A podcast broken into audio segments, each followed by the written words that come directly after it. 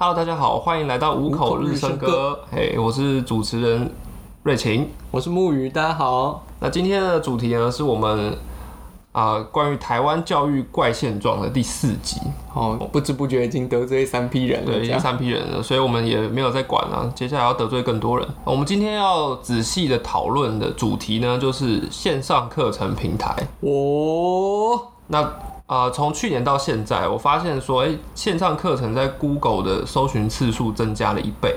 那全世界跟线上课程相关的公司也都赚翻了，甚至常常听到说，哎，哪个课程网站要 IPO 要上市。所以可见之啊，疫情之后，大家真的很爱学习。学校关了之后还是要学习，可是问题来了，为什么我们从来没有在线上课程平台推出产品呢？谁们啊？Moi 哦，你说 Moi 对 Moi，我想先反驳刚刚其中一个点，就是在疫情之后，大家热爱学习这件事情啊，这个事情其实有非常庞大的问题。它有几个点，第一个点是各个国家的情境不一样，第二个点是台湾之所以这么兴起数位学习的风潮。本质不是因为大家喜欢学习，而是而是台湾的这个世代使用数位学习平台的这个时代，普遍认为自己的专业能力不足，所以他们会想要不断的去增加自己，好像能够让自己变得更充实、更厉害，为自己加甚至正如同我们之前在一个线下活动提到的斜杠青年的这个主题，全光谱的这个主题。我们误以为斜杠是我们去线上修了一堂跟设计相关的课，修了一堂跟 Photoshop 相关的课，我们就可以把它放进斜杠的那个 slash 里面。这其实是个非常庞大的误解，对斜杠这个概念本身的误解。更重要的事情是，在台湾数位学习其实是一种非常危险的不景气才。什么叫做不景气？它是因为人们觉得自己的专业能力不足。而去做的填充式或补强式教育，听起来像补习班哎，有点像，但是是你可以自己选的的这种感觉，所以它的市场才被打开了，而不是每一个人都在他的职位上做得很好。我想要做得更好，所以我需要新的专业能力。我们会看到绝大多数人并不是这样子的，所以才会有。等一下，你应该会问到的，为什么数位课程平台的课程完成率，简称完课率这么的低？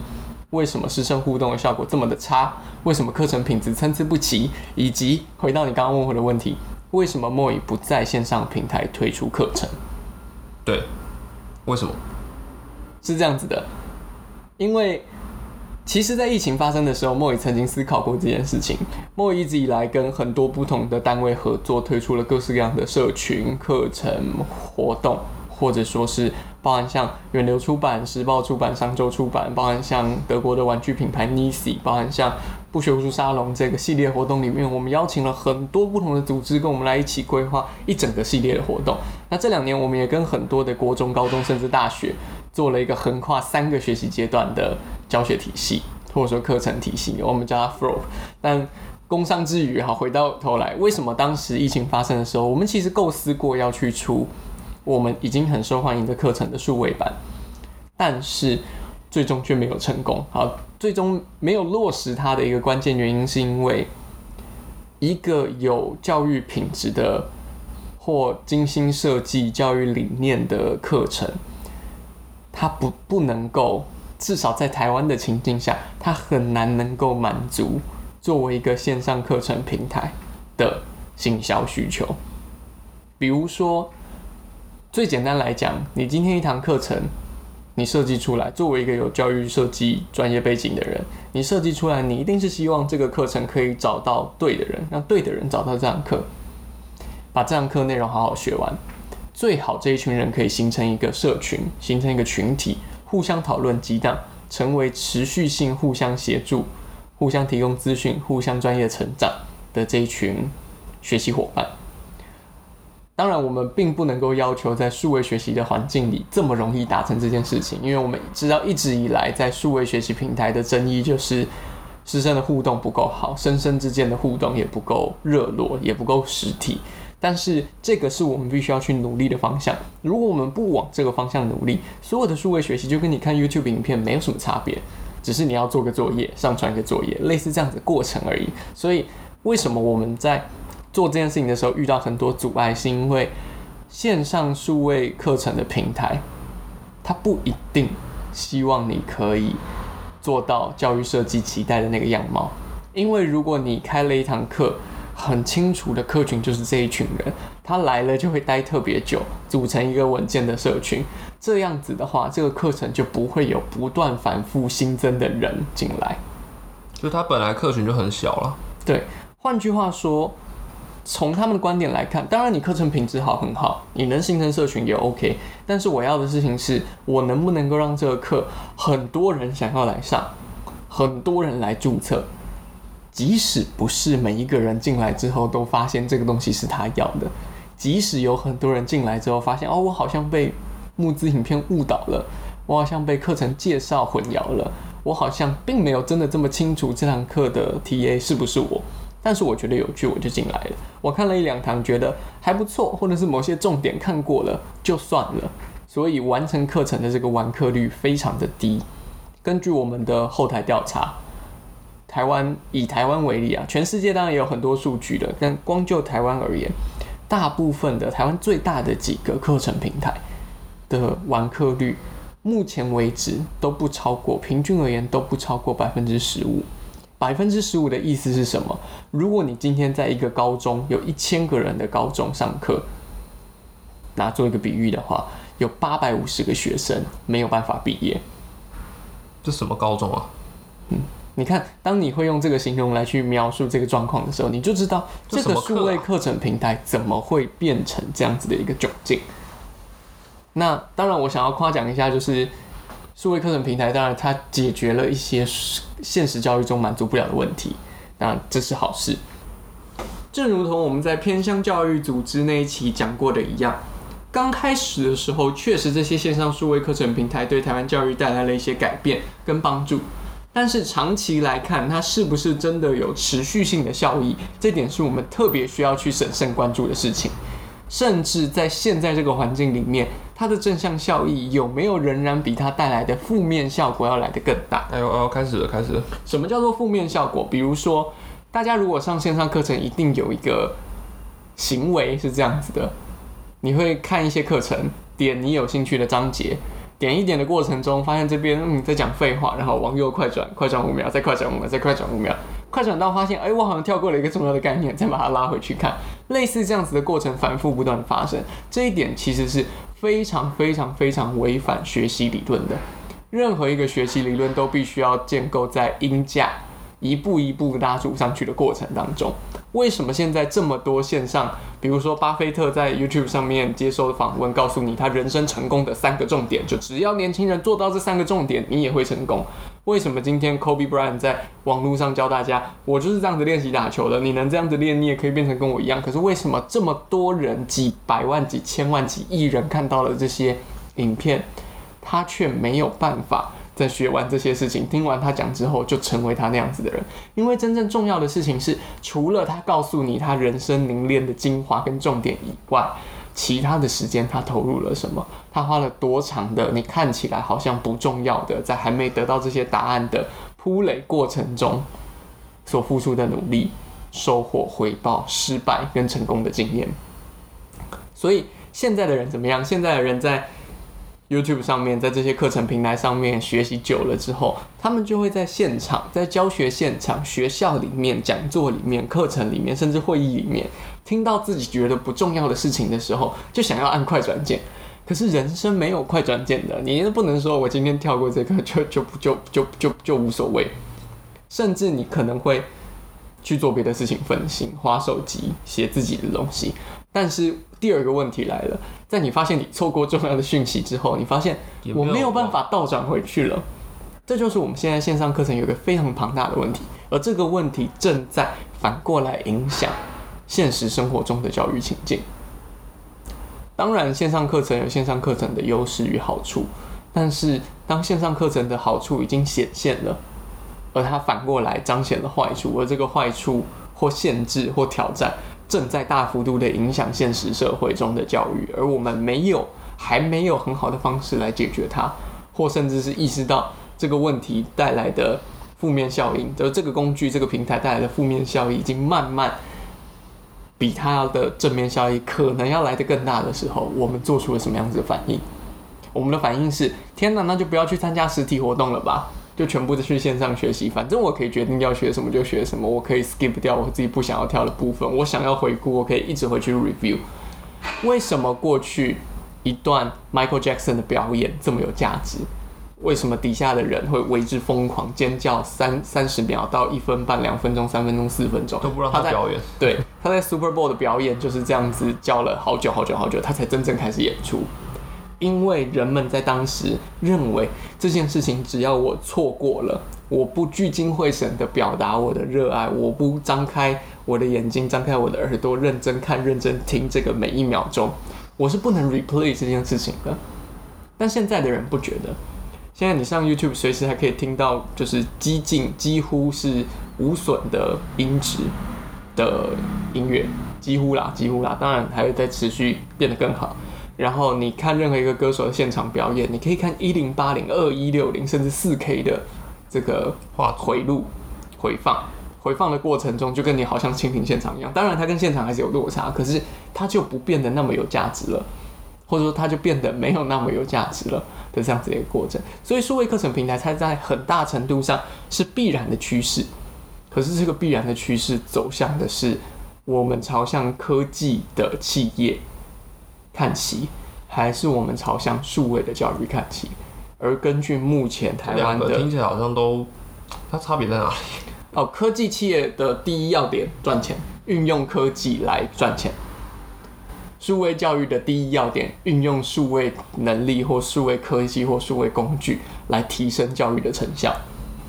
那我想要讲的事情是，在台湾现在几乎所有的线上课程平台，它都是科技企业。而不是数位教育组织，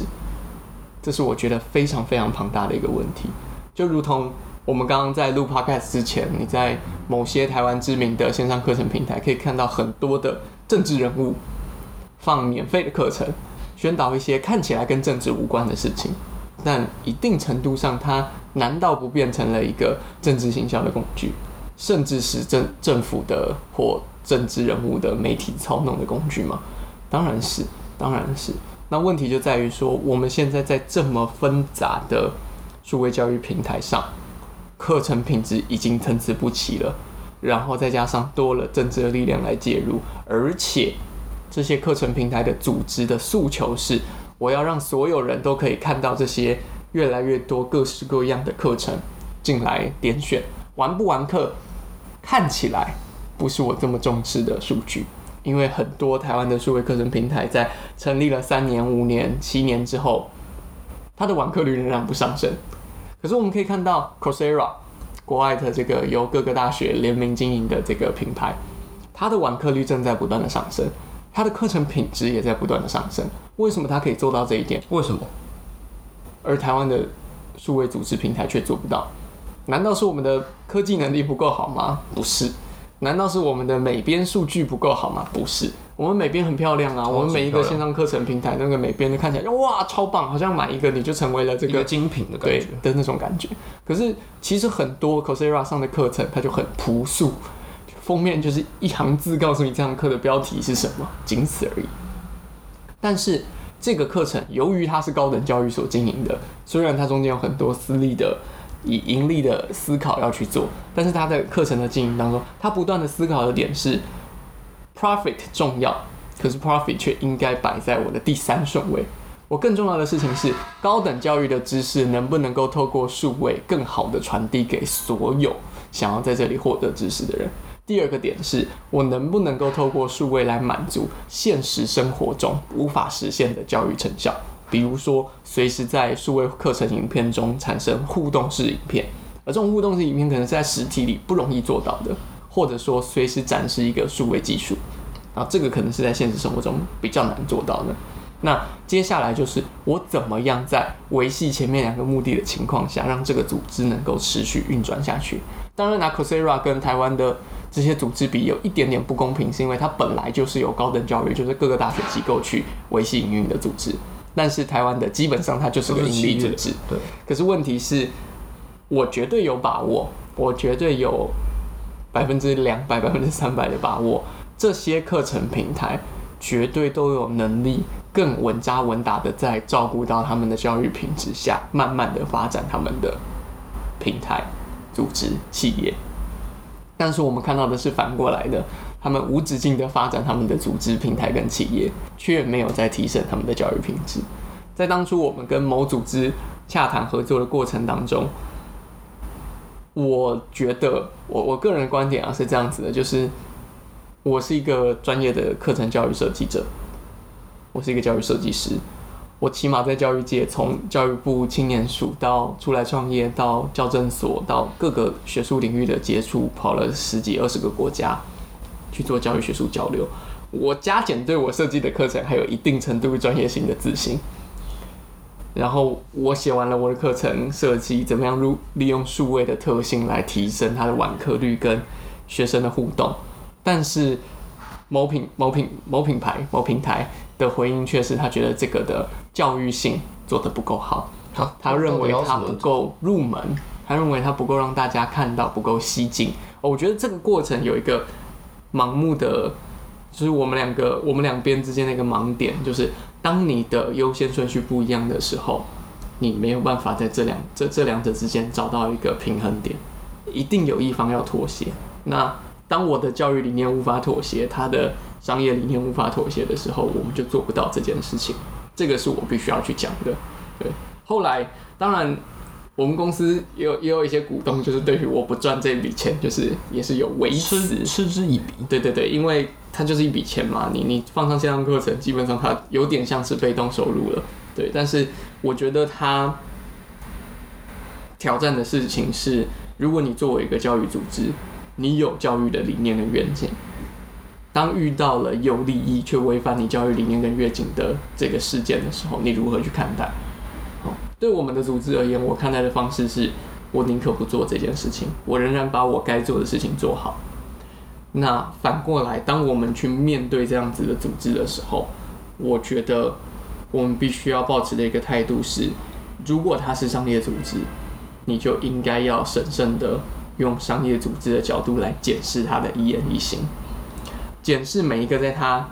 平台上放的免费课程、政治人物的参与、所有课程的品质评价回顾。他现在很很大的一个缺失是，他们呢、这些组织很大的一个缺失是，他的课程评价是很肤浅的。他的课程评价就跟你去 f o o Panda 或 Uber Eats 买完东西之后给个五星好评的概念是差不多的，然后在底下留一句言。但问题是，作为一个线上课程，它没有任何可以评量你学习成果的有效机制。现在有的是什么？有的是这些开课的讲师收了作业之后给你评分，那很多的讲师甚至评分的依据是什么都很不清楚。可是作为一个号称有教育专业把关的品质把关的这样子的平台或机构，它到底有没有能力去检视，或者是为什么他没有认真的去检视讲师的教育专业，或他有没有去辅导讲师具有教育专业？啊，以我的经验来讲，我被辅导了，然后我的教育专业反而变得更差了，这是我个人的经验。对，但是这个平台要扮演什么样子的角色，我觉得是必须要去思考的。反过来看，如果它真的是一个商业机构，你作为一个消费者，你上去买这个课程，它没有让你完课，其实应该是这个组织做的不好。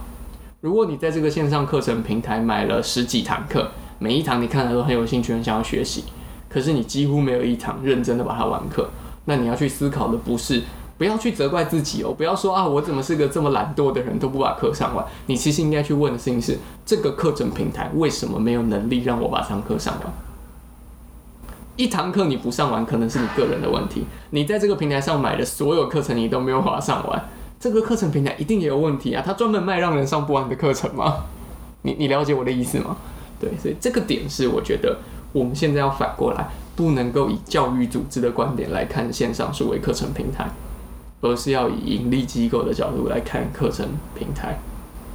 那当我们用这个观点来看的时候，你就会发现，很多时候他都用他的教育性来伪装自己作为一间公司做的不够好的部分，而这件事情是我们公司打死都不会去做的事情。那当然，这也导致了我们公司就是不容易存活，因为我们不很不符合市场。但是这是题外话了。啊，不好意思，我讲了这么久，瑞晴有没有什么想要补充的？哦，就是我想要再补充问说，那讲了这么多，如果是交给我们公司的话，到底会怎样来设计课程呢？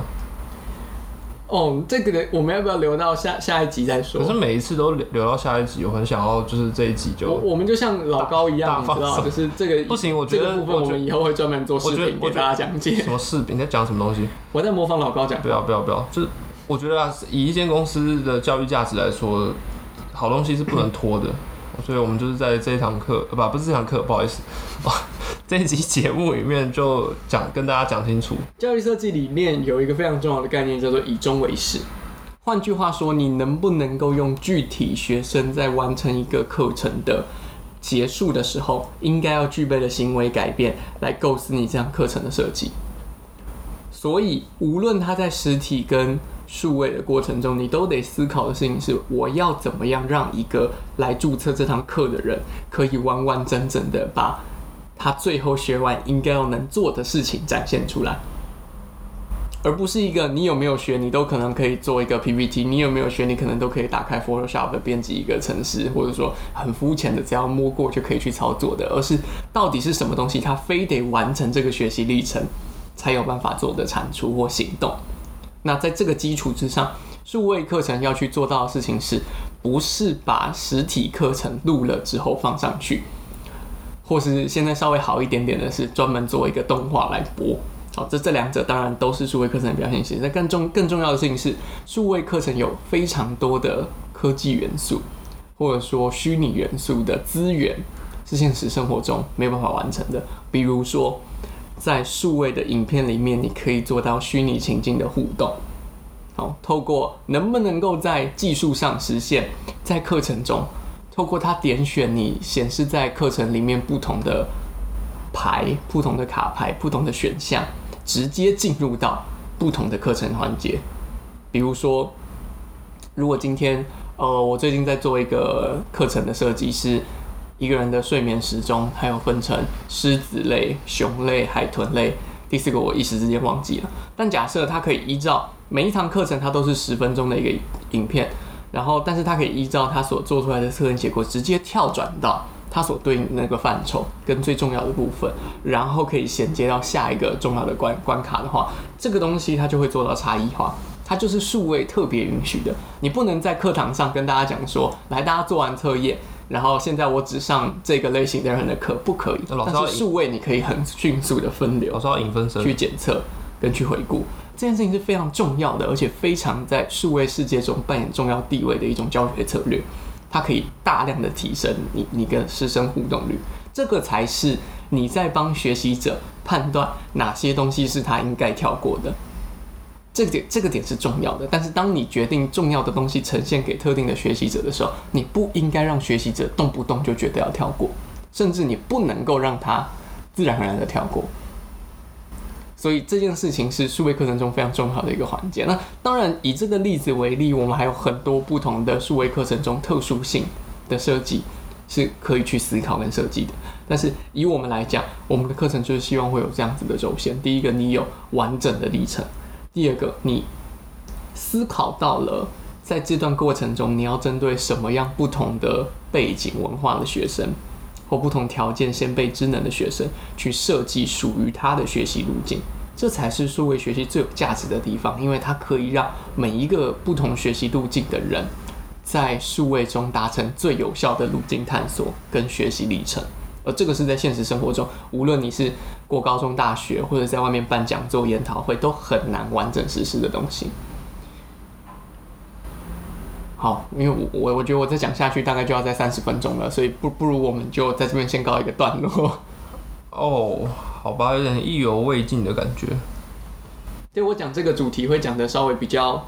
激动一点，对，是因为我觉得，呃，相较于前面两个科系探索，好说歹说它还是一个教育组织；偏向教育也好说歹说它是一个教育组织。但我们今天面对的事情是，它是线上数位课程平台。它看起来像是个教育组织它，其实就是一个网购平台但，它是个盈利公司，对，而且它是个网购平台，而且它是号称自己有教育性的网购平台，这件事情是很不能够接受的。作为一个教育专业的的工作者来看很不能够接受。你不能打着教育的大旗做这种事情。你的课程平台上有很多优秀的课程，我知道，但它之所以优秀，不是因为这个平台，而是因为那些开课的人。这点是很重要的。你不能因为开课的人优秀，就误以为这个平台优秀。你要去想的事情是，为什么一个开成了学校的样子的这种数位课程平台，一千个人里面只有一百五十个人能够完成课程，而且这一百五十个人完成课程的品质好不好，还是个问号。而至少有八百五十个人他是没有办法毕业的，而他没有毕业办法毕业的最基本的条件是他根本就没有出勤，他根本就没有来上课，他根本就不把课程学完。那你凭什么用数位教育的大旗框住这些盈利为核心的事实？好了，稍微讲的重了一点，对。好，我们请瑞晴做个小结吧。这这不是小节，这是这是大节了，好不好？没有没有没有，对，这头发已经变长了，变大节了，这样子。这这是什么猎人梗吗？我就是猎人迷，然后夜配一下。好的好的。今天的总结是：任何跟教育相关的组织都应该要仔细严格的检视自己的教育价值。那如果说这个组织是以盈利为导向的公司，那也应该要审视自己公司的产品到底能不能达成效果。如果说，诶，我们是消费者，我们必须说，课程没上完，学习效果不好，不是消费者的错，而是课程平台的责任。我补充一下哦，这一点要特别讲的是，不能说它不是消费者的错，而是这个课程平台一定有它的责任在。好，那消费者可以做的事情。哦，除了可增加自己的专注度之外，哦，可以做的事情是挑选真正优质的产品，用行动告诉商家说他们该改变。那以上就是我们今天的内容。好，谢谢大家，拜拜。